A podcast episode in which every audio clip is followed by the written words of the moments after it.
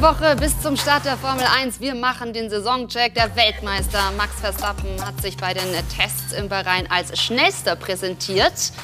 Der Jäger Lewis Hamilton und sein Team überraschen mit pikanten Details am neuen Auto, sorgen direkt für den ersten Zündstoff zwischen den Rivalen. Wir schauen uns natürlich die Neuerungen ganz genau an für die Saison. Dazu viel los bei Mick Schumachers Rennstall Haas. Für Nikita Mazepin kommt Kevin Magnussen ins Team und ja, Sebastian Vettel, der hat einen neuen Teamchef bekommen und hat natürlich nach wie vor hohe Ziele. Also der Countdown zur neuen Saison, er läuft und wir stimmen Sie ein, liebe Zuschauer. Wir sind zurück mit dem AVD Motor- und Sportmagazin. Christian Danner wieder an meiner Seite. Ich freue mich sehr und übrigens für die Fußballfans gibt es im Anschluss dann eine Breaking News ja, zur Hammermeldung aus der Bundesliga. Felix Magath ist Hertha-Trainer. Christian, wie schön, dass wir wieder hier sind. Auf was freust du dich besonders, wenn es zur neuen Saison geht? Naja, ich muss ganz ehrlich sagen, äh, wir haben die äh, Formel 1-Fans in der Vergangenheit ja immer wieder mit den einen oder anderen äh, Dingen, äh, sagen wir mal, versucht, ein bisschen aufzuklären über das, was passiert. Und ich muss sagen, ich fühle mich sehr, sehr froh und sehr zufrieden über die Tatsache, dass wir hier die Möglichkeit haben, im AVD Motor- und Sportmagazin ebenso die Kleinigkeiten zu beleuchten, die man so liest. Und man hört dies und das und ja, da wird man dann doch ganz gerne ein bisschen mehr wissen. Und dafür, finde ich, sind wir da. Und dafür ist auch diese Sendung da, die wir dieses Jahr auch wieder mit viel Freude und viel Elan durch die Saison hin übertragen Ganz oder, oder, genau. oder zur, zur, zur, zur, zur allgemeinen Verfügung stellen, sage ich mal, für den, der es interessiert. Ja, und wir werden hier analysieren. Ich habe natürlich den richtigen Experten dafür an meiner Seite. Und im Moment können wir natürlich vorausblicken auf die neue Saison und schon den Check machen. Wir freuen uns. Wir haben auch schon die Tests natürlich verfolgt und da ein bisschen was draus ableiten können. Und interessant ist ja auch, Christian, wenn wir schon über diese Tests im Bahrain sprechen, dass da der Weltmeister Max Verstappen sich einfach auch schon als schnellster präsentiert hat. Und bei Mercedes spricht man noch davon, naja, also aktuell sind wir nicht siegfähig. Geht da schon das erste Taktieren los? Also Testfahrten sind dazu da, zu testen.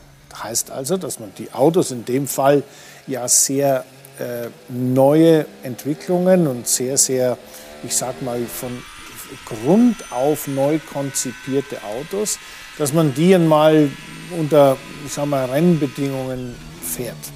Und das führt dann immer dazu, dass der eine oder andere die Nase vorne hat und dann zum Favoriten wird. Und es ist sehr, sehr schwierig, letztendlich herauszufinden, wer ist jetzt nur schnellster, weil er halt jetzt ein bisschen weniger Sprit oder ein bisschen weicheren Reifen drauf hatte, oder wer hat letztendlich wirklich die Nase vorne.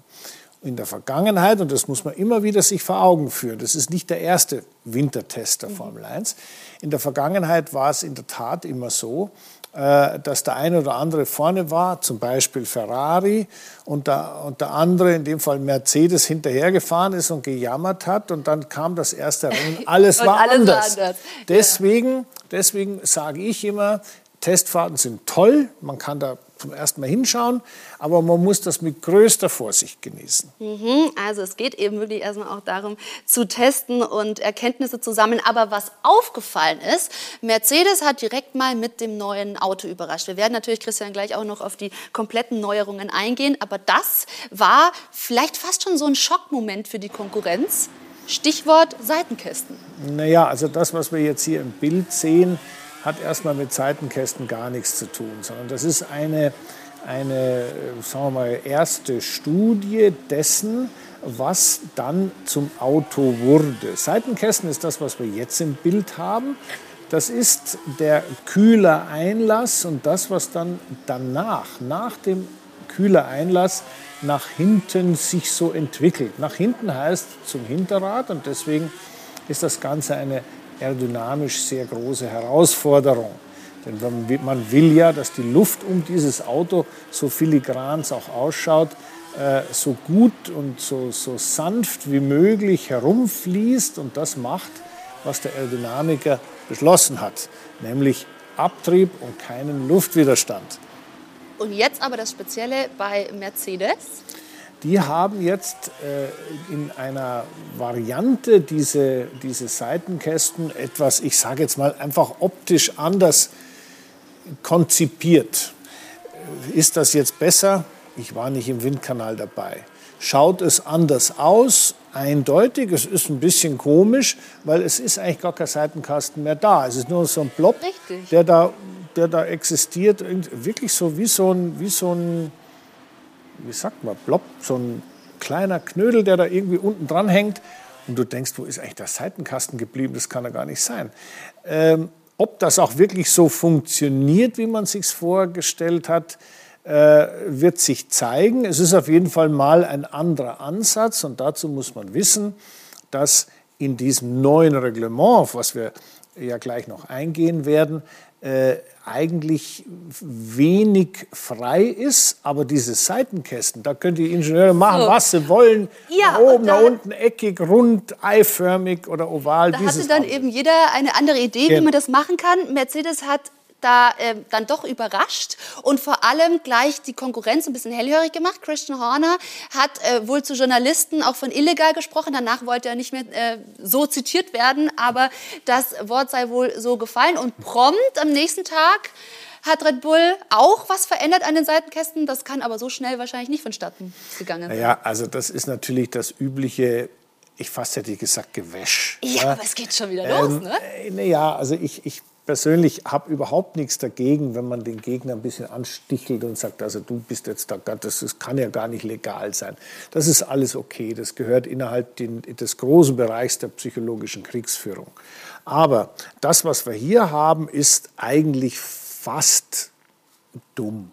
Weil wenn so ein Auto da mal irgendwie ausschaut und dann kommt der Konkurrent und sagt sofort, das ist sicher illegal, ist illegal. Ja, für wie blöd hält der denn Mercedes? Dass die ein illegales Auto bauen, völliger Quatsch. Also, calma, calma, tranquillo, erstmal schön ruhig bleiben und schauen, wie das alles funktioniert. Und natürlich weiß jeder, ein Christian Horner und wie sie alle heißen, die ganzen Team Principles, dass sie selbst auch alles machen würden, was sie für legal halten. Ja. An, anstatt zu schimpfen, sage ich erstmal, fahren wir erstmal. Genau, und Christian Horner hat demnach dann das Wort illegal danach auch nicht mehr so gesagt haben wollen. So, jetzt sind wir ja schon beim Reglement, Christian. Also nicht wenige behaupten ja, dass dieses Reglement noch nie so stark in die Technik eingegriffen hat wie in dieser Saison. Was sind für dich die eklatantesten Neuerungen? Es geht alles darum, auch für mehr Spannung zu sorgen. Werden wir mehr Überholmanöver sehen, wie gewünscht? Also, da muss man ein bisschen ausholen. Dieses neue Reglement, was wir haben, ist ja wirklich fundamental neu. Ich erkläre gleich die Bereiche, wo es neu ist. Aber der Grund, warum es dazu kam, ist ja, dass man versucht, von dem Rechteinhaber Liberty Media aus, also von der Formula One Management Organisation her, das Produkt Formel 1 besser zu machen. Das heißt, die Show, die da passiert, soll besser werden. Da hat man sich überlegt, wie geht das und kam dann zu dem Schluss, naja, also mit mehr Überholen und mit näherem Hinterherfahren, das wäre schon besser. Wie kriegen wir das hin? Und ich finde die Herangehensweise sehr, sehr interessant. Man hat mit Ross Braun, ja einen ehemaligen äh, Formel 1 äh, äh, Designer, Technikchef, Technikchef, unter Vertrag, der eine eigene Abteilung dort gebaut hat. 20, 30 Mitarbeiter, also nicht nur irgendwie zwei. Ja. Und die haben überlegt und haben auch kalkuliert und haben auch entwickelt, was müssen wir machen, damit man besser hinterherfahren kann. Heißt, die haben eigene Windkanalversuche gemacht, nebenbei bemerkt bei Sauber im Windkanal, im richtigen Formel-1-Windkanal. Die haben ein eigenes Entwicklungsteam gehabt, die herausfinden sollten, wie kriegen wir ein Formel-1-Auto so eingestellt oder so konzipiert, dass der andere Formel-1-Fahrer, der hinterherfährt, nicht dauernd sagt, Dirty Air und da ist Untersteuern und dann werden die Reifen heiß und was weiß ich was. Wie kriegen wir das hin?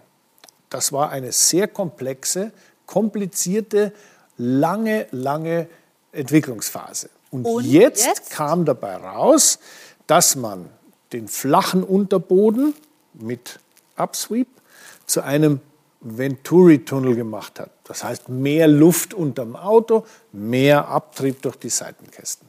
Man hat den Heckflügel zu einem solchen Apparat gemacht, aber bei genauem Hinsehen wird der Fan feststellen, ja, irgendwo da fehlt doch irgendwas. Ist dir aufgefallen, was da fehlt? Am Heckflügel. Am Heckflügel, da fehlt was. Die sind nicht mehr so breit, ne? oder? Die sind ungefähr fast doppelt so breit, da hast du dich verschaut. Mhm. Aber was fehlt da? Da fehlt was.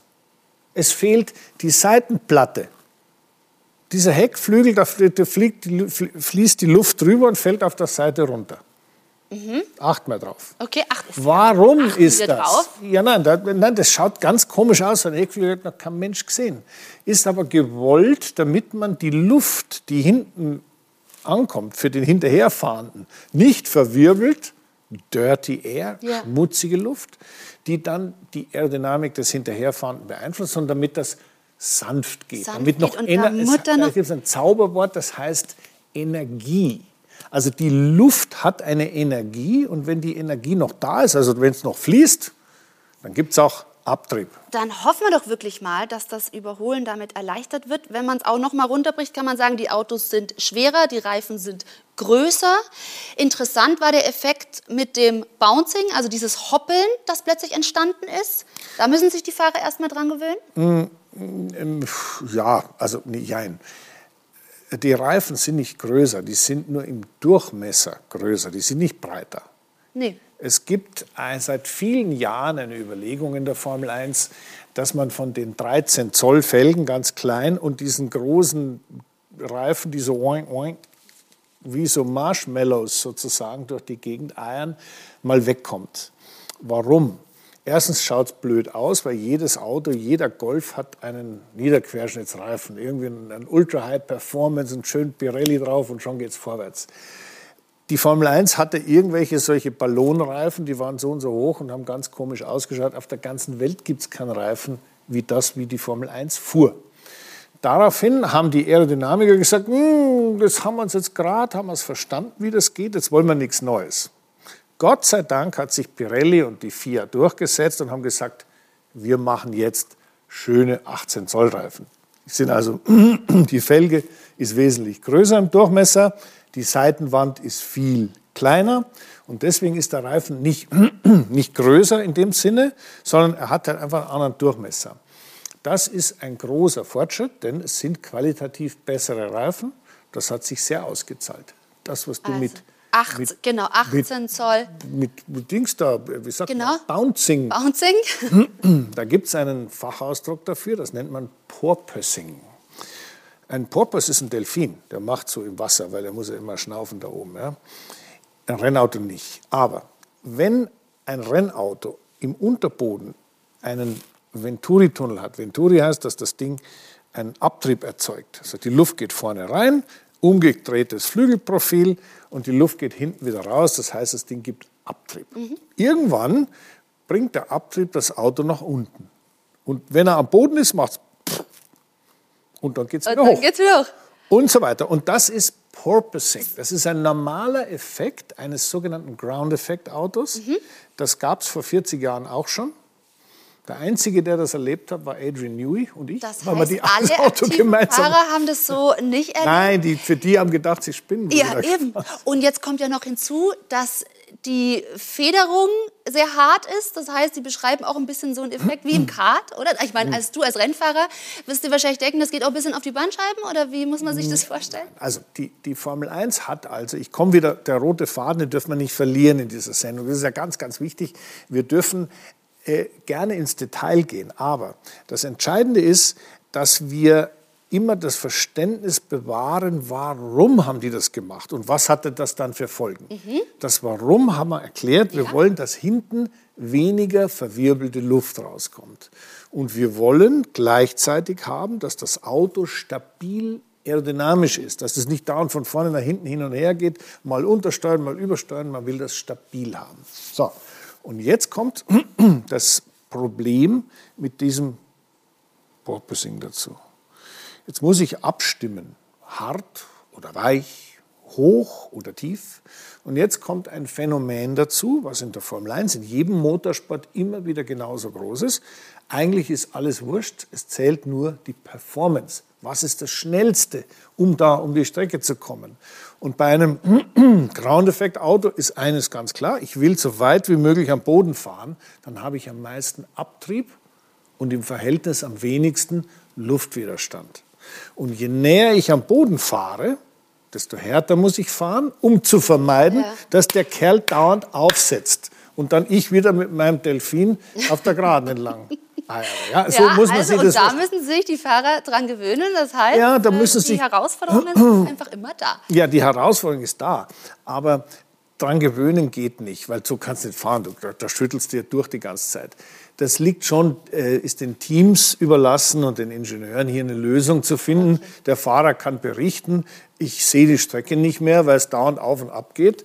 Ähm, und der Ingenieur muss sagen, wo ist der beste Kompromiss? Weil ein bisschen härter ja, ganz hart geht auch nicht. Also das ist, da kommen viele Komponenten zusammen.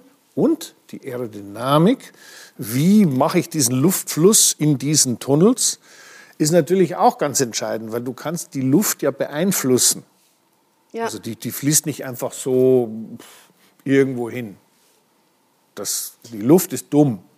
Der musst du schon sagen, wo sie hin muss. Ja, ja. Ja, na ist so. Das ist ein altes aerodynamisches Gesetz. Die Luft ist dumm. Du musst der Luft immer sagen, jetzt sagen, links, jetzt rechts, jetzt dahin, so. dahin. Und wenn wir bei den Neuerungen und dem roten Faden sind, dann wollen wir auch nicht unerwähnt lassen, dass es auch ein neues Safety Car und ein neues Medical Car gibt. Also Bernd Mailänder freut sich und ja, da sehen wir. Das ist das Safety Car, das dann eben vorne wegfährt. Letzte Saison gab es ja äh, hoch umstrittene Safety Car-Fahren, gerade im Finale. Das ist natürlich eine ordentliche Kiste. Ach Gott, nein. Also persönlich finde das toll, 730 wenn es, PS. wenn es, ja, von mir aus hat es 1230 PS.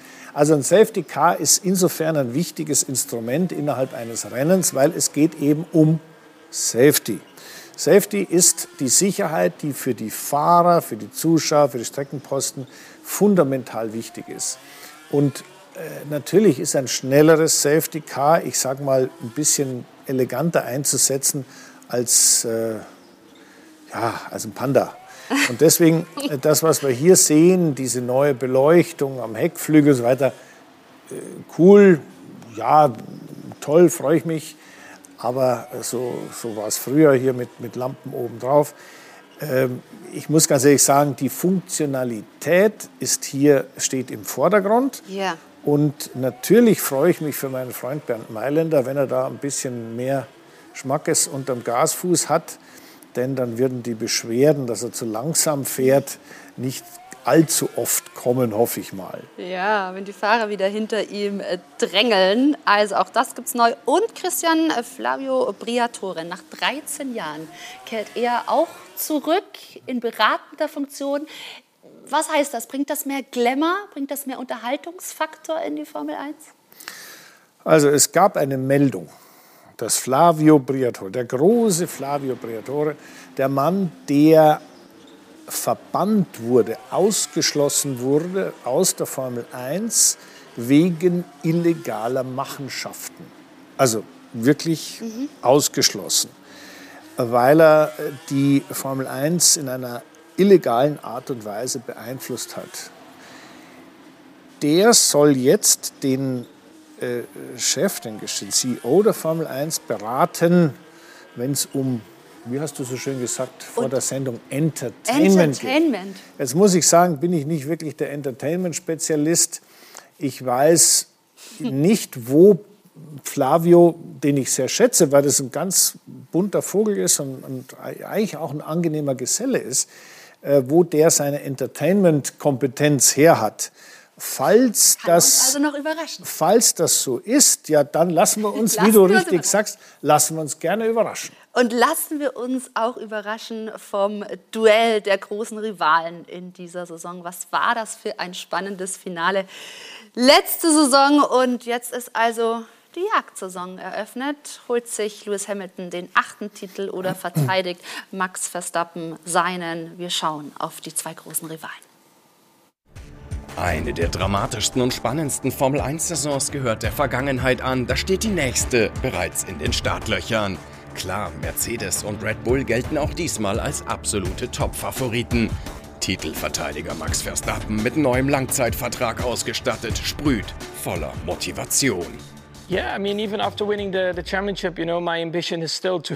Nach dem Gewinn der Weltmeisterschaft ist es natürlich mein Ehrgeiz, weiter Rennen zu gewinnen und wieder um den Titel zu kämpfen.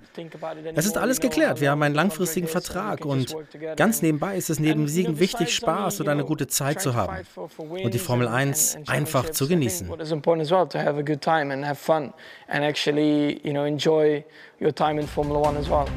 Die Zeit genoss Max Verstappen auch direkt in den ersten Runden mit dem neuen Boliden. Die Eindrücke vom neuen Auto zufriedenstellend bis vielversprechend.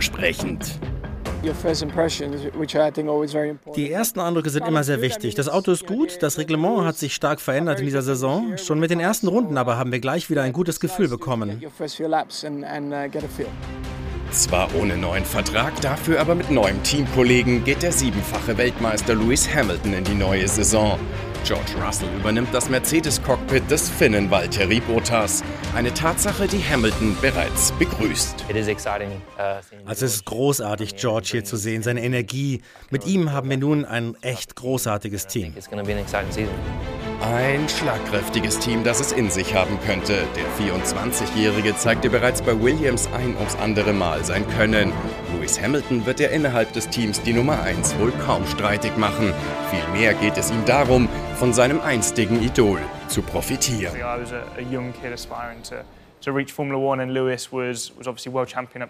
Als kleines Kind habe ich die Formel 1 gesehen und Lewis war mein Superheld. Du siehst diese unglaublichen Typen und glaubst nicht, dass die wirklich Menschen sind. Und jetzt an seiner Seite zu fahren, das ist absolut großartig. Eine großartige Gelegenheit für mich, weiter zu lernen. Such a great opportunity to learn Lernen müssen hingegen alle Piloten den Umgang mit zahlreichen Regeländerungen, wie zum Beispiel einem völlig neuen Aerodynamikkonzept. Zusätzliche Spannung ist somit garantiert. Dabei ist doch die vergangene Saison an nervenaufreibendem Racing und Dramatik kaum mehr zu toppen. Ja, das wird wirklich schwer, das zu toppen. Wird es wieder so ein enger Zweikampf? Wie liegt Lewis Hamilton die Rolle des Jägers? Also ob das denn ein Zweikampf in der ähnlichen Form wird wie im vergangenen Jahr, kann man nicht vorhersagen. Ich glaube, das Entscheidende ist erstmal, sich vor Augen zu führen, äh, was passiert da eigentlich, wenn man die Regeln komplett auf den Kopf stellt. Sagt also alles, was wir bis jetzt hatten, vergiss es. Wir hätten jetzt gerne, okay, wir hätten gern vier Räder, freistehend, wir hätten gern einen Monocoque, also ein Chassis dazwischen, einen Tank, einen Motor und, und, und ganz andere Aerodynamik. Was heißt das? Das heißt, das Team muss entwickeln von Null auf. Und damit gibt es, kostet natürlich Geld und es kostet natürlich sehr viel Hirnschmalz. Es gibt aber auch eine Chance. Und die Chance heißt, dass die etablierten Teams, die über Jahre hinweg, mhm. als es noch kein Budgetlimit gab, Vorsicht, mhm. Budgetlimit, ganz, ganz wichtig. Budget Cap. Du kannst nicht mehr 600 Millionen ausgeben. Die Zeiten sind vorbei. Muss jetzt haushalten mit dem Budget, mit der Geldmenge, die man zur Verfügung hat. Und da haben kleinere Teams, andere Teams auch eine Chance nachzuziehen. Und jetzt die erste Bestandsaufnahme zeigt eigentlich ziemlich klar, dass das schon äh, ganz gut funktioniert hat. Die Top 3 Ferrari, Mercedes, Nimmst Red Bull. Ferrari mit dazu, kommen sind, wir gleich auch noch. Ja, es sind immer noch die Top 3. Mhm. Aber danach ist es erstens noch enger als je zuvor und das Entscheidende, nicht, dass es eng im Mittelfeld zugeht, sondern die sind näher an der Spitze umso besser. Aber Christian, lass uns einmal noch mal auf die beiden Hauptrivalen eingehen. Du hast es schon gesagt, also ob das ähnlich spannend wird, klar kann man das nicht sagen. Aber jetzt hat sich Lewis Hamilton zwischenzeitlich zurückgezogen, hat damit auch wieder Gerüchte angeheizt, um vielleicht wirklich einen Rückzug, also auch komplett aus Social Media etc. sich verabschiedet hat. Übrigens dann innerhalb von fünf Minuten 8000 Kommentare auf seinen nächsten Post hatte. Ähm, was hat das irgendwie aus ihm gemacht, weil ich dich schon fragte, wie eignet er sich als Jäger? Oh Gott, Lewis Hamilton ist eine unglaubliche Persönlichkeit. Also ob man das jetzt mag, wie, mag, wie er sich so darstellt oder wie er so auch sein, sein Social Life so verbringt und wie er sich selbst so inszeniert, lassen wir dahingestellt sein. Aber er ist eine unglaublich tolle Persönlichkeit und vor allem ein unfassbar guter Rennfahrer. Und deswegen glaube ich, äh, ist alle Jahre wieder bevor es losgeht, die Psychologie gefragt. Übrigens, da siehst du mal äh, ein Heckflügel ohne Seitenplatte. Ja, ja da haben wir Ja, da ist er doch. ähm, ein, ein Lewis Hamilton, der sehr gut das Klavier, das psychologische Klavier spielen mhm. kann. Ja, also ja. Ich bin, das, ich, bin ich jetzt eigentlich Jäger oder bin ich gejagt oder was weiß ich. Er ist auf jeden Fall immer der, der äh, Still Rising. Mhm. Ja, ja, aber das bedeutet ja, du sagst also, er brennt immer noch genau. Ja, der brennt immer noch ganz genauso und das darf nicht unterschätzen. Und der George Russell ist zwar ein wahnsinnig schneller junger Mann, mhm. Ob der dem Louis das Wasser reichen kann, wird sehr spannend zu sehen. Und ich meine, diese zurückhaltende Art, ach, ich kann lernen. Ja, ich lache mich tot. Lernen, was will der? Der will den schlagen der, der und sonst gar nichts. Genau wie der junge Hamilton. Den, Aber vielleicht ihn auch anspornt. genau ja wie der junge Hamilton den Alonso bei McLaren versucht hat, an die Wand zu fahren. Und auch im Prinzip fast geschafft hat. Ja? Und wenn wir auf Max Verstappen gucken, der hat sich eben diesen neuen Rekordvertrag unter die Nägel gerissen, 2028, 30 Millionen äh, pro Jahr. Äh, lässt sich damit leichter fahren oder mit mehr Druck? Ich meine, der ist natürlich drauf und dran, der will ja diesen Titel verteidigen. Also wie viel Geld er dafür kriegt, da müssen wir mal den Dr. Marco müssen wir fragen. vielleicht noch mal genau nachfragen. Genau nachfragen. So also das klingt jetzt schön, der kriegt 30 Millionen. Wenn es so ist, freue ich mich für ihn. Vielleicht kriegt er 50, vielleicht kriegt er 15, ich weiß es nicht. Woher, so, ich, ich, hm. woher soll man das wir wissen? Waren beide wir waren beide nicht dabei. Aber wie gesagt, Aber er wir werden, einen langen Vertrag. wir, werden, wir werden den Helmut Marko, wenn wir ihn mal in der Sendung haben, geschaltet Unbedingt. haben, äh, fragen, was zahlst du denn jetzt eigentlich dem Max? Das wollen unsere Zuschauer wissen. Aber ähm, auf den, die Psychologie nochmal zurückzukommen, die in solchen Situationen außerordentlich wichtig ist. Dem Max ist es natürlich wichtig, Geld zu kriegen. Und das ist ja ganz klar. Wer verdient nicht gern ein paar Millionen mehr? Aber ganz grundsätzlich, und das hat er auch sehr glaubwürdig äh, gesagt, ist ja völlig wurscht, ob ich jetzt einen Zwei-Jahres- oder Fünf-Jahres-Vertrag habe. Der will, dieser Typ Fahrer will gewinnen mhm. und sonst nichts. Ja, und dieses Duell hat sich, wie wir das ja in den letzten äh, ja, Saisons schon gesehen haben und vor allem in der vergangenen, natürlich auch ausgetragen unter den Teamchefs. Man spricht ja schon vom Crash-Talk zwischen den beiden, Christian Horner und Toto Wolf. Mm, wie haben wir das, also wir haben es ja oft diskutiert, erwartest du wieder ein ähnliches Hickhack? Naja, also ich muss ganz ehrlich sagen, im Moment erwarte ich sogar ein, ein noch bunteres Hickhack.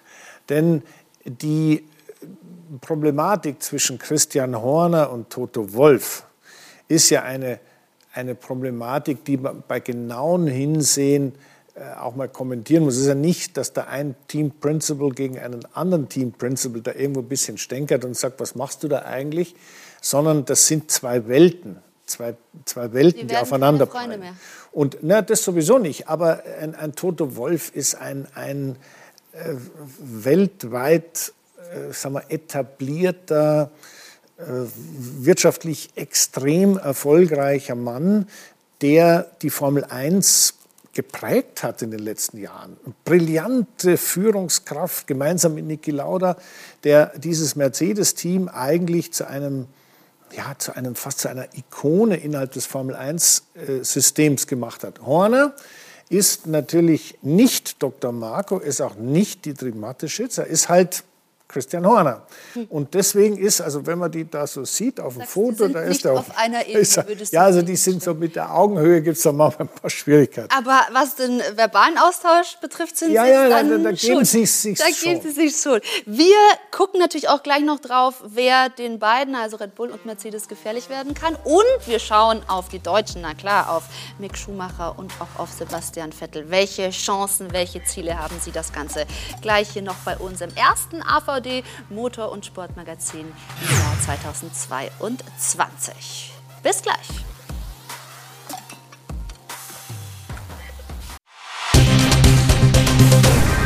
Werbung Anfang.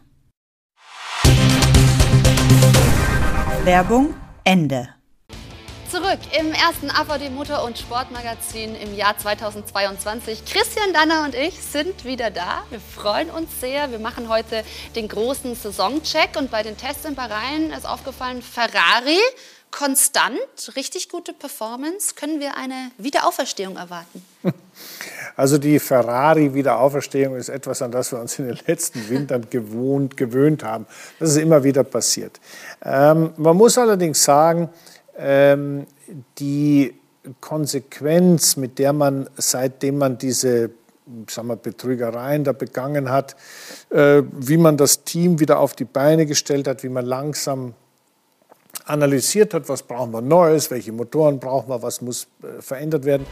Äh, da muss man schon ein Kompliment machen, das ist äh, dem Mattia Pinotto schon ganz gut gelungen.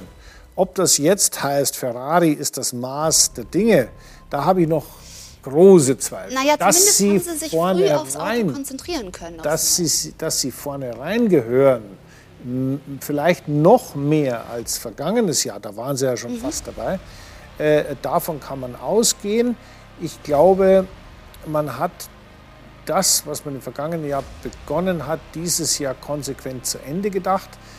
Das heißt, der Motor, der, der, die Power Unit ist ja nicht nur ein Motor ist das ein Verbrennungsmotor, ein Elektromotor, noch ein Elektromotor. Das hat man so entwickelt, dass wirklich ein bisschen mehr Rauch an der Kette ist. Also traust du ihnen zu, Red Bull und Mercedes wirklich gefährlich zu werden? Naja, im Moment ist man auf jeden Fall auf Augenhöhe mit Red Bull und sogar ein bisschen vor Mercedes Testfahrten. Achtung, mhm, ja. Testfahrten.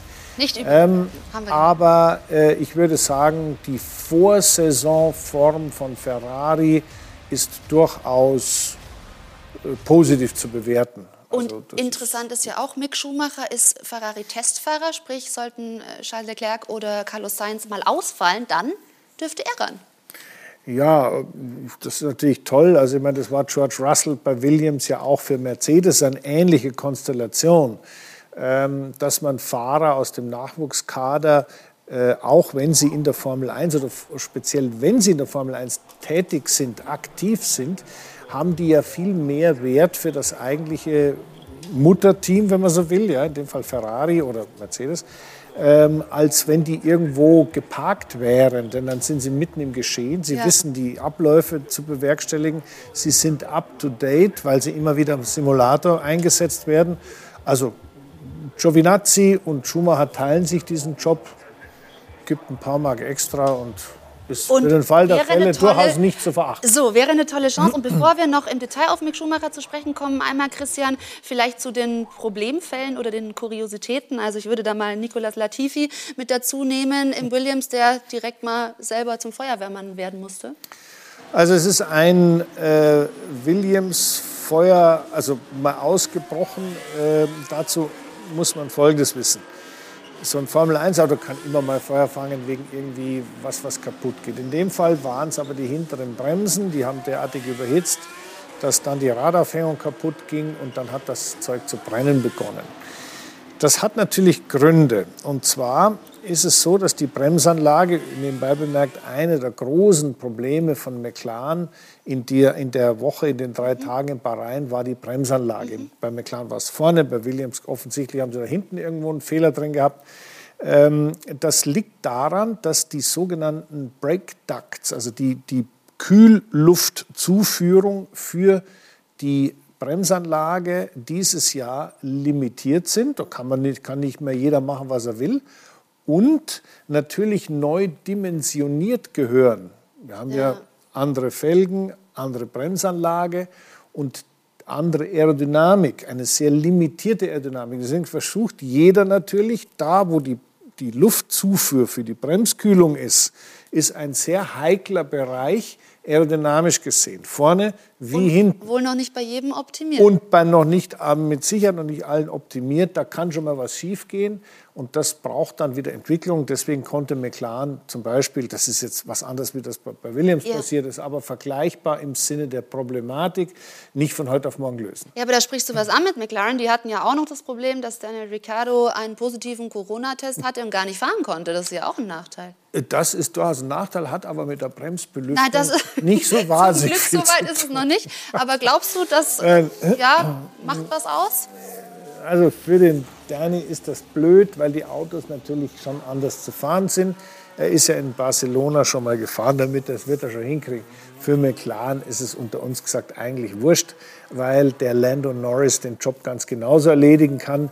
Äh, bei Testfahrten geht es ja nicht darum, den Fahrer individuell glücklich zu machen, sondern bei Testfahrten geht es darum, herauszufinden, was macht das Auto, wie können wir was messen, wie kriegen wir unsere Daten in Relation zu dem, was wir im Windkanal, in der, in der äh, Computer Fluid Dynamics, in der CFD-Analyse oder in dem, in dem Design, in dem Prozess entwickelt haben, inwieweit passt das zusammen. Und äh, wo stehen wir temperaturmäßig? Zum Beispiel die Bremsanlage hat nicht funktioniert. Ja. Äh, das gut, kann ein ja Landon Norris ganz genauso. Da braucht, also ja. das ist fürs Team ist besser, wenn er fährt. Klar, weil du zwei Piloten hast auf einem Niveau, aber eigentlich wurscht. Dann schauen wir jetzt, wie angekündigt, noch auf die Deutschen. Es war ja ein schwieriger Winter für den Haas-Rennstall. Die Sanktionen gegen Russland haben ja ganz konkret den äh, Rennstall betroffen. Also man hat sich von Nikita Mazepin getrennt und vom Hauptsponsor. Die Vorbereitungen liefen demnach nicht optimal, aber Mick ist natürlich trotzdem voller Vorfreude. Eigentlich sollte für Haas und Mick Schumacher 2022 eine neue Zeitrechnung anbrechen. Wir haben viel über das vergangene letzte Jahr gesprochen. Alles wurde in das Auto für 2022 investiert. Doch es kam alles anders. Krieg in der Ukraine, Sponsor weg, Fahrer weg, die Unruhen groß. Dabei befand man sich auf einem guten Weg. Mick Schumacher hat sein Lehrjahr 2021 absolviert, lernen und kleine Erfolge feiern können. Ich meine, da waren sehr viele Emotionen dabei dieses Jahr. Ich glaube auch ähm, sehr viele schöne und, sehr viele tolle Momente, wie zum Beispiel in, in Paul. Äh, wir haben oftmals das, äh, das Beste aus dem Auto rausgeholt. Auf den Erfolgen aufbauen, aus den Fehlern lernen, im zweiten Jahr angreifen. Ein bewährtes Muster bei Mick Schumacher, der sich so schon in den Nachwuchsklassen erst eingewöhnte und dann gewann.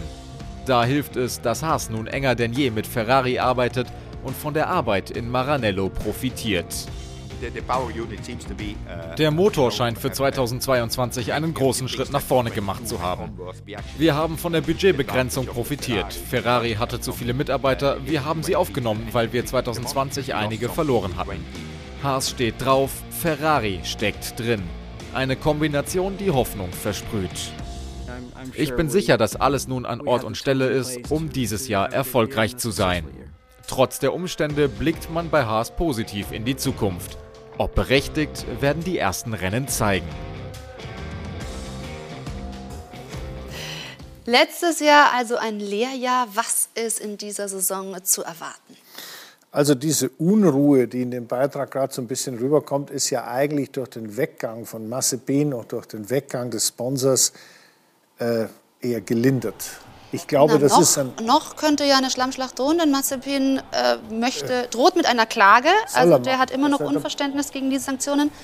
Richtige Entscheidung also, erstmal dazu, richtige Entscheidung für dich? Also das, so etwas wird nicht entschieden von Günther Steiner oder von Herrn Mazepin. So etwas wird wie in allen anderen Sportarten auf dieser Welt von der Sportbehörde entschieden. Das Internationale Olympische Komitee hat ja, also in dem Fall für die Paralympics, ja auch äh, entschlossen, dass russische Athleten nicht ja. zugelassen sind. Jetzt muss man das ein bisschen übertragen auf den Motorsport. Da ist ja immer, also Motorsport ist zwar auch Sport, aber ist ein bisschen anders. Die Fédération Internationale de l'Automobile ist ja unsere Sportbehörde, die die, das gesamte Reglement und auch die gesamte Lizenzierung, wer darf fahren, wer darf wo fahren und so weiter, kontrolliert. Und die haben beschlossen, dass äh, russische Fahrer, Fahrerlizenzen nicht gültig sind dieses Jahr. Das heißt also, alle russischen Fahrer, die mit russischer Lizenz fahren, die haben leider Pech gehabt. Das wird nicht zugelassen. Dazu kommt, es gibt ja nicht nur Fahrerlizenzen, es gibt ja auch sogenannte Bewerberlizenzen. Ein Team, also wenn jetzt Root Racing zum Beispiel an den Start gehen möchte, dann geht man in dem Land, wo man ist, zum Beispiel Moskau, Russland, zum nationalen Verband und sagt, ich bin Root Racing, ich würde gern jetzt ein Team einsetzen und hätte gern eine Bewerberlizenz. No, gibt's nicht weil die Sportbehörde, die, der Dachverband gesagt hat, machen wir nicht. Die sind jetzt raus. Gut, im Fall Haas kommt jetzt aber natürlich so weit, dass der Hauptsponsor auch raus ist. Natürlich, Bin gleich da. Ja, da müssen wir hinkommen, ob du eine Schlammschlacht noch befürchtest. Also der, der, der, klassische rote Faden ist mein Freund. Und deswegen komme ich schon, komme ich schon, Blick auf die Zeit, dafür bin komme ich, ich schon äh, auch darauf, was heißt das für Mick Schumacher? Hat er jetzt weniger Geld zur Verfügung oder nicht? Da ändert sich gar nichts. Da kommt nur das Geld in die Kasse von Haas, nicht von außen, sondern von innen. Der Gene Haas ist ein Mann, der das bis jetzt ja auch selbst finanziert hat. Diese äh, Massepin-Ural-Kali-Geschichte äh, war eine Geschichte, die natürlich sehr angenehm war, weil wer hat was dagegen, sich mit 20, 30 Millionen sponsern zu lassen. Aber das Team wird auch ohne Probleme innerhalb des Budgetcaps weiter funktionieren. Und Mick Schumacher hat hier einen unglaublichen Vorteil, weil er diesen ganzen Ärger, diesen ganzen Hickhack los ist. Und das ist ja nicht nur, dass er selbst sich mit dem Massebinder dauernd streitet, sondern er hat natürlich noch einen unglaublichen Vorteil in zweiter Instanz, nämlich dass der Günther Steiner, der Teamchef, den wir gerade im Bilde gesehen haben, sich nicht dauernd damit befassen muss, was will denn der Vater Marzipan schon wieder bei mir? Oder was hat der schon wieder? Und ja, das hilft. hat sich ja Mick im Duell mit Mazepin sehr gut geschlagen. Jetzt hat er einen neuen Teamkollegen mit Kevin Magnussen, der ja wirklich erfahren ist. Was bedeutet das für Mick? Also das ist natürlich großartig, das ist fantastisch. Was Besseres konnte Mick Schumacher nicht passieren. Warum? Wenn er den Massepin schlägt, sagen alle, ist ja nur der Massepin. K-Mac, Kevin Magnussen, ist eine echte Hausnummer innerhalb der Formel 1. Ich weiß noch genau, Romain Grosjean, sein Teamkollege, äh, vor zwei Jahren hat mir immer gesagt, du Christian, ich verstehe nicht, warum die den nie höher eingeschätzt haben. Der Kerl ist sauschnell. Mhm. Und wenn ein Grosjean das sagt, dann heißt das ja. was, weil der ist selber auch sauschnell. Also, er hat jetzt nicht nur einen etablierten, erfahrenen Teamkollegen, sondern auch einen, der sauschnell ist.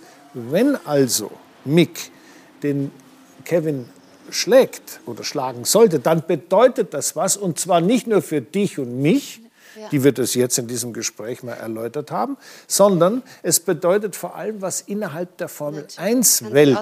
Ja. Das ist ein Insider. Wenn ein Mick den Kevin Magnussen schlägt, dann hat er eine Chance, eine Anerkennung zu kriegen, die er sonst nie kriegen würde. Eine super Chance, fantastisch. Er hat in 22 Rennen das beste Ergebnis, Platz 12 in Ungarn hingelegt. Natürlich, wir haben vom Lehrjahr gesprochen, auch mit Crashs und Fehlern. Traust du ihm zu, da jetzt einfach noch eine Schippe draufzulegen, wirklich um Punkte zu fahren, anzugreifen? Ja, ehrlich gesagt, ja, logisch. Und zwar deshalb, weil das Auto ist eine, so gut das innerhalb des Reglements geht, maximale Kopie von Ferrari. Das heißt, so falsch liegen die nicht. Mhm. Haas ist mit Sicherheit vom Ende der, des Feldes ins Mittelfeld vorgerückt. Das Mittelfeld ist, wie ich am Anfang der Sendung gesagt habe, sehr komprimiert und näher an der Spitze. Das heißt, er hat eine realistische Chance, zumindest in der ersten Saisonhälfte, solange die Entwicklungen der anderen nicht äh, dramatisch sich weiterentwickeln, ähm, Punkte zu machen, halte ich für durchaus möglich und äh, ist natürlich dann der logische nächste Schritt in einer Karriere eines Formel-1-Fahrers, dass man mal in die Punkte fahren kann, unter den ersten zehn. Sind wir sehr gespannt und freuen uns natürlich drauf. Wollen jetzt auch auf Sebastian Vettel zu sprechen kommen. Also es gibt ja diesen Plan, in äh, fünf Jahren soll um die Weltmeisterschaft mitgefahren werden. Das heißt, es ist eine Steigerung nötig. Neues Jahr, neues Auto, neuer Vettel das Jahr 2022 ist unvorhersehbar. Und doch ist eines klar, der Deutsche steht vor einem wegweisenden Jahr in der Königsklasse des Motorsports. Letztes Jahr hatten wir ein enttäuschendes Jahr. Wir erwarten einen großen Schritt nach vorne. Das vergangene Jahr, nein, die vergangenen Jahre für Vettel eine Enttäuschung. Zwei Jahre kein Sieg, kein Titelkampf seit 2018, kein Titel seit 2013 für Erfolgsmensch Vettel mehr als nur eine Niederlage. Wir zielen darauf ab, uns zu verbessern und um die vorderen Positionen zu kämpfen. Mit 34 Jahren steht er nun im Herbst seiner Karriere. Das neue Reglement vielleicht die Chance, noch einmal nach Titeln und Siegen zu greifen. 2009 war er schon einmal Profiteur tiefgreifender Änderungen. Aus Red Bull wurde die Titelmaschine, die ihn zum jüngsten Welt- und Vierfach-Weltmeister der Königsklasse machte. Das Projekt scheint zu wachsen, der Einsatz ist sehr hoch. Spätestens 2025 will Teamboss Lawrence Stroll um den Titel fahren, Druck für das Team, aber auch für Vettel. In diesem Jahr ist er an der Entwicklung des neuen Boliden beteiligt, dafür wurde er geholt. Ist das Auto nicht schnell, fällt es auch auf ihn zurück. Es hängt davon ab, wie konkurrenzfähig das Auto ist. Natürlich macht es mehr Spaß, wenn es schnell im Vergleich zu den anderen ist. Der Heppenheimer will gewinnen oder zumindest die Chance dazu haben. Dafür ist er noch bereit, alles zu geben. Sein Vertrag allerdings läuft Ende des Jahres aus. Stimmt das Paket nicht, ist ein Karriereende nicht ausgeschlossen. Denn für Erfolgsmensch Vettel ist nur dabei sein eben nicht alles. Er geht tatsächlich in seine 16. Saison und er will natürlich endlich mal wieder einen Grand Prix gewinnen. Wie sieht es aus? Auf welchem Weg ist er? Wer will das? Wer will das nicht? Ich will das auch gerne, aber ich bin weit davon entfernt. Ja, du machst erstmal Root Racing. Genau. Ja, gut, also wie weit ist er davon weg, das ist natürlich eine richtige Frage, eine wichtige Frage. Ich glaube, er ist dieses Jahr genauso weit weg davon wie letztes Jahr. Äh, es gibt natürlich, ich habe das Mittelfeld, das komprimierte Mittelfeld, was näher an der Spitze ist, erwähnt. Es gibt natürlich da immer wieder mal so Dinge wie äh, Gasly im, im Alpha Tauri und es gibt den Ocon im Alpine oder im Renault, äh, die mal gewinnen. So kann er auch gewinnen, gar keine Frage.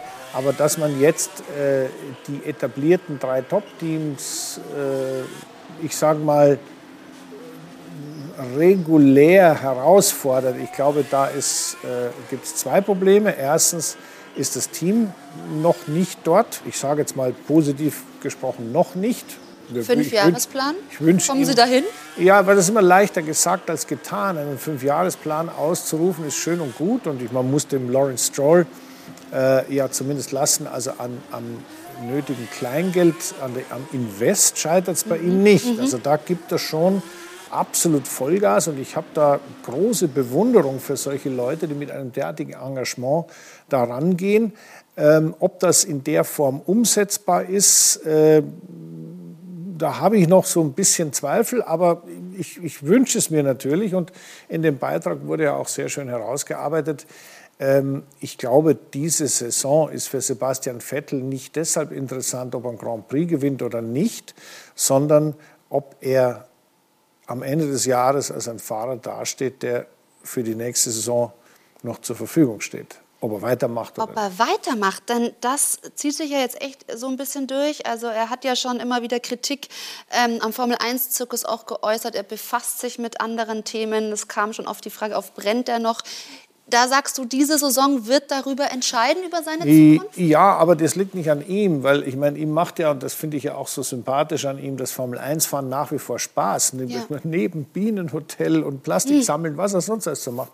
Alles tolle Dinge, aber äh, ich glaube, dass sein eigenes Thema ist da nicht ganz im Vordergrund. Äh, es ist schon so, dass es in der Formel 1 viele Leute gibt, die sagen, also der hat die besten Tage hinter sich.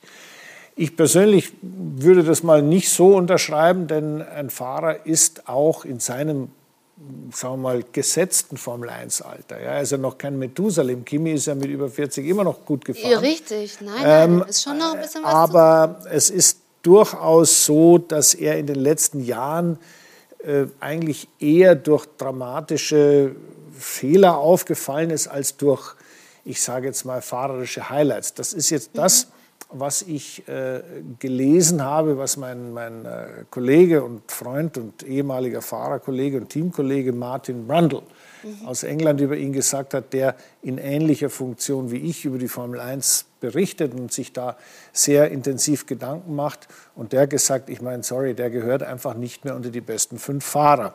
Ich würde mir wünschen, dass Vettel nach wie vor zu den besten fünf gehört. Und wenn das Auto ein bisschen besser ist, er ein bisschen runder irgendwie da sich einfügen kann, drücken wir mal die Daumen, dass es klappt. Aber ich würde mal sagen, im Moment ist die Situation ergebnisoffen. Ergebnis offen. Jetzt gab es einen Wechsel auf der Position des Teamchefs.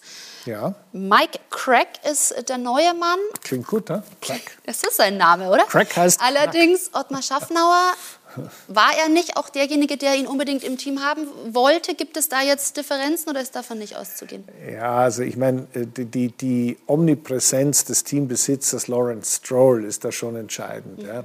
Der Teammanager oder, oder Team Principal oder wie auch immer die Position benannt wird, unterhalb dessen des Menschen oder des Mannes, der entscheidet, was Sache ist. Ähm, das war in der Tat Ottmar Safnauer. Hm, der ist jetzt bei Alpin und äh, ist auch ganz zufrieden. Der ist also nicht weit weg. Nicht weit bleibt dem Zirkus erhalten. Ah, ja, das sowieso. Ich, ich kenne Ottmar seit seiner Zeit in Amerika. Der hat ja auch Indica gemacht und so. Ähm, und der ist nicht weit weg, weil äh, die Rheinstädte dort im Süden Englands sind sehr nah beieinander. Aber der Mike Crack, der neue Chef, ist kein Unbekannter für Vettel und Vettel ist kein Unbekannter für ihn. Äh, die haben beide bei BMW, Schrägstrich Sauber BMW, auch in der Formel 1 schon zusammengearbeitet. Ich kann mir vorstellen, dass da auch relativ schnell ein sehr harmonisches und auch ein sehr, ich sag mal, harmonisch nützt ja nichts. Das ist zwar ja, nett, nein, aber auch ein, ein, ein sachlich, fachlich hochstehendes Verhältnis entsteht. Der Craig versteht sein Handwerk, hat das ganze Motorsportgeschäft seit vielen Jahren gemacht. Mhm. Und ich glaube, da die beiden begegnen sich auf Augenhöhe, die, die, die kommen schon klar. Schön, aber also dieser Druck bleibt ja trotzdem, dass sie erfolgreich sein müssen und auch für Sebastian Vettel, wenn man eben jetzt 16. Saison nochmal anspricht, diese erfolgreiche unter Red Bull, dann diese Enttäuschung unter Ferrari, auch für ihn ist es ja so wichtig, die Kurve wieder nach oben zu bekommen um auch sich so sein Denkmal nicht einzureißen? Ich glaube, Sebastian Vettel ist kein so ein Denkmaltyp. Ja? Äh, der ist jemand, der eine sehr tolle, eigenständige Persönlichkeit ist, der seine, seine Karriere in, in außerordentlich bewundernswerter Art, auch für mich persönlich, durchgezogen hat, äh, der ich, ich, kann mich gut erinnern, ich habe mit Charlie Whiting, dem inzwischen leider verstorbenen ehemaligen Rennleiter der Formel 1, über den jungen Sebastian Vettel oft mal gesprochen. Und Charlie hat gesagt, weißt du, da kommt dieser Typ, fährt Formel 1, fährt den anderen um die Ohren. What a wonderful, wonderful young man. Und da habe ich dem Charlie beigepflichtet, denn Sebastian war ein eigener Charakter, der in der Formel 1 sehr viel Frische verbreitet hat und auch sehr viel, ich sage mal, auch einen Hauch von Intellektualität reingebracht Aber hat. Aber auch davon ein bisschen eingebüßt hat in der letzten Zeit, und wo es dann nicht mehr so an Frische und Intellektualität hat er nicht eingebüßt. Er hat ein wenig, ich sage mal, er wurde ein wenig äh, battered and bruised. Also, ähm, wie sagt man da auf Deutsch? Äh, den hat es schon ein, ein bisschen, ein bisschen äh, zusammengehauen bei Ferrari. Denn äh, die Art und Weise, wie die mit ihm umgegangen sind, ich habe das äh, ja auch in vielen, vielen Rennen live kommentieren dürfen. Also das war schon deppert von Ferrari. Hm. Wie kann man einen Mann, der um die ja. Welt fährt, dermaßen gegen die Wand laufen lassen? Aber egal, da musst du als Fahrer durch. Und äh, jetzt hat das sicher ein harmonischeres Umfeld. Wollen wir mal hoffen, dass es sich dort wieder so entwickeln Unbedingt. kann, wie er schon war. Aber ich sage jetzt mal ergebnisoffen. Ergebnisoffen, aber natürlich aus deutscher Sicht drücken wir die Daumen. Gleich geht es hier weiter mit der Formel 1. Wer ersetzt den Russland Grand Prix? Vielleicht ja auch eine deutsche Rennstrecke. Wollen wir uns damit befassen? Und wir schauen auf die WRC. World Rally Championship. Die ist ja schon Anfang des Jahres in die neue Saison gestartet. Es gibt wieder spektakuläre Bilder und wir gucken uns an, wer die Titelfavoriten sind. Das alles also gleich noch im AVD Motor- und Sportmagazin. Bleiben Sie bei uns.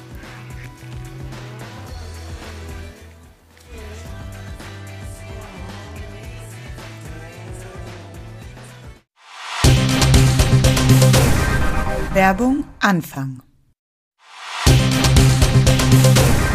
Werbung Ende. Willkommen zurück im AVD Motor- und Sportmagazin mit dem großen Saisoncheck zur Formel 1 und der Frage, wer bekommt den noch offenen 23. Grand Prix, also den für Russland, Christian. Jetzt haben sich Mick Schumacher und Sebastian Vettel für den Nürburgring ausgesprochen. Also das würden Sie begrüßen. Ist das realistisch? An dieser Frage, die in der Pressekonferenz in Bahrain gestellt wurde, hat, jeder Fahrer irgendeinen Quatsch erzählt, was, er denn, was ihm so durch den Kopf ging. Ja, aber die also der eine, der eine wollte in Laguna Seca fahren, der andere hat gesagt, er würde gerne in Jerez de la Frontera fahren und so weiter und so weiter. Und äh, ich glaube, auf der Nürburgring Nordschleife so wahnsinnig war keiner, dass er gesagt hat, da fahren zu wollen, das geht nämlich nicht bin Nein. da ja, durfte ja auch schon mal drüber halten. Ja, also das, ist ein völliger Chaos, da brauchen wir gar nicht drüber reden. Es geht um aber was ganz für die anderes. Fans immer noch so ein, ja, eine Se ein Sehnsuchtsort. Ja, der ist ja gut, der soll ja auch weiter Sehnsüchte da beherbergen und soll in glücklicher Zufriedenheit auch alle die, die das Was würdest machen. du vorschlagen? Äh, es geht um was ganz anderes. Die Formel 1 ist in Deutschland nicht vertreten und der große Preis im Moment von Deutschland ähm, der muss wieder stattfinden. Wir brauchen einen Grand Prix von Deutschland und der Automobilclub von Deutschland, der AVD, ist der Ausrichter des deutschen Grand Prix. Der AVD ist natürlich in Verhandlungen mit der Formel 1 Management, äh, um einen deutschen Grand Prix irgendwie wieder hinzubekommen. Das ist aber nicht ganz einfach, denn die Formel also 1 sagt, die, egal wo, Puse Muckel, ist ja völlig wurscht. Ja, natürlich, es gibt zwei Grade A Rennstrecken in Deutschland, äh, den Nürburgring, den Hockenheimring. Der Nürburgring hat nebenbei bemerkt, äh, ich wollte eigentlich das Thema nicht ansprechen, aber du kommst es dafür, hat nebenbei bemerkt einen russischen Oligarchen als Besitzer, was natürlich in den jetzigen Schwierig. Zeiten mit Sicherheit, wir haben vorhin über Lizenzen und, und so weiter äh, gesprochen, nicht so ganz ohne ist. Aber ich sehe das so, dass der Dreh- und Angelpunkt ist nicht die Rennstrecke, es ist der Automobilclub von Deutschland. Denn die sind diejenigen, die diesen, diesen Grand Prix initiieren, die ihn ausrichten. Und die Initiative ist längst ergriffen, mhm. um diesen Grand Prix hinzukriegen, anstatt Russland in Deutschland ja, zu fahren. Das, das ist aber ein finanzielles Problem, denn die Formel 1 möchte da haben irgendwo 25 Millionen Euro. Das ist ein Haufen Geld, das kannst du als Veranstalter nicht erwirtschaften. So viel Geld nimmst du nie ein. Das heißt, du brauchst entweder einen super billigen Preis, den gab es in der Corona-Zeit, da ist ist man gefahren ja, für gar nichts und hat Geld kassiert. Oder man macht das einfach so, indem man sagt, ja okay, wir geben euch einen Nachlass. Wie in Imola. Imola gab es einen Riesennachlass, drei Jahresvertrag. Das wollen wir in Deutschland, Ende aus, Nikolaus. Hoffen wir, auf eine gute Vertragsgrundlage und kommen jetzt zu einer Serie, die gar nicht auf offiziellen Rennstrecken stattfindet, sondern die WRC. Und die ist ja schon seit Ende Januar wieder im Betrieb. Und nachdem die beiden ja, absoluten Favoriten der letzten Jahre 17 von 18 WM-Titel geholt haben, Auger und Löb, ist in dieser Saison die Frage, wer ist jetzt Titelfavorit? Wir haben uns mal ein paar angeguckt. Die FIA Rallye WM 2022 wird Ihnen präsentiert vom Toyota GR Supra. Es wird Zeit für einen neuen Rallye-Weltmeister. Für einen, der aus besonderem Holz geschnitzt ist, wie Kalle Rovanperä. 21 Jahre alt aus Finnland. Frisch, frech, unbekümmert schnell. Bei der Winterrallye Schweden Ende Februar gewinnt er sechs der 17 Wertungsprüfungen. Eine fehlerfreie Performance mit seinem Toyota Yaris bringt dem fliegenden Finnen den ersten Saisonsieg, den dritten in seiner Karriere. Und damit beeindruckt er nicht nur seinen Teamchef Jari-Matti Latvala, sondern auch seine Konkurrenten im Kampf um den WM-Titel. Natürlich bin ich sehr zufrieden. Ich dachte nicht, dass wir hier gewinnen können mit der ungünstigen Startposition 1 am Freitag. Ein hartes Stück Arbeit, aber ich bin glücklich. Der erste Toyota-Sieg in diesem Jahr fantastisch. Kalle hat einen Riesenjob gemacht. Auch Esa-Pekka Lappi mit Platz 3 und als vierter Takamoto Katsuta. Nach dem holprigen Start bei der Rallye Monte Carlo ein richtig gutes Gefühl. Beim Saisonauftakt der Rallye Monte Carlo Ende Januar dominieren noch einmal die Gaststarter und Serienweltmeister Sebastian Loeb und Sebastian Auger mit Platz 1 und 2. Loeb feiert mit 47 Jahren seinen 80. Rallye-Sieg und liegt damit in der Gesamtwertung noch auf Rang 3, wird aber wie Auger wegen der nur sporadischen Starts wohl keine Rolle mehr spielen im Kampf um den WM-Titel. Rovampere führt vor dem Belgier Thierry Neuville. Der 33-jährige fünfmalige Vize-Weltmeister hadert immer wieder mit Bremsproblemen, was sich aber auf seiner schnellsten Prüfung mit über 141 km/h Schnitt nicht bemerkbar macht. Thierry Neuville feiert Platz 2 in Schweden fast wie einen Sieg. Ich möchte mich bei allen im gesamten Team bedanken, dass sie alles gegeben haben und jetzt schauen wir, obwohl es noch einiges zu tun gibt, positiv nach vorne. Diesen Optimismus teilt sein Hyundai-Teamkollege Öt Tanak nicht. Bei der Monte ausgefallen spielt dem Weltmeister von 2019 der Hybridantrieb einen Streich. Er muss am Freitag vorzeitig aufhören, holt aber mit dem Sieg auf der Powerstage seine ersten fünf WM-Punkte in dieser Saison. Ein ziemlicher Fehlstart im Titelrennen für ihn, wie auch für den Vize-Weltmeister der letzten beiden Jahre, Elvin Evans. Der Waliser trifft die Lichtschranke am Samstagabend in Umeå und löscht das Licht aus, kassiert dafür eine Zeitstrafe und die Chance, Rovampere ein und den Sieg abzuholen, ist dahin. Doch auch einen möglichen Podestplatz wirft Evans am Sonntag in den Tiefschnee. Das Ende für ihn und seinen Kühler am Toyota Jahres. Licht und Schatten bei den WM-Titelkandidaten aktuell, nur Spitzenreiter Kalle Rovampere hat gut lachen. Die FIA Rallye WM 2022 wurde Ihnen präsentiert vom Toyota GR Supra. Ja, und das Licht in der Formel 1 geht nächsten Sonntag an. Aber wie, Christian, wir freuen uns sehr. Was erwartest du im Bereich zum Saisonstart?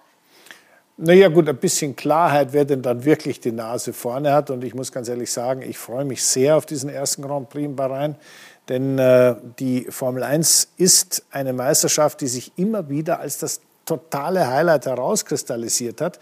Und wenn es jetzt wieder losgeht mit den ganzen Neuerungen, also da schaut man schon gerne hin und schauen es zu uns, schauen es nächsten Sonntag wieder hier herein. Wir sprechen dann auch drüber. Immer um 21.45 Uhr. Wir haben dann ein Date, Christian, ne? verfolgen die Formel 1-Saison, freuen uns also wirklich sehr, wenn Sie dann äh, sonntags mit dabei sind. Christian, danke an dieser Stelle. Und jetzt kommen wir noch zum Wichtigen aus dem Fußball, der Breaking News des Tages.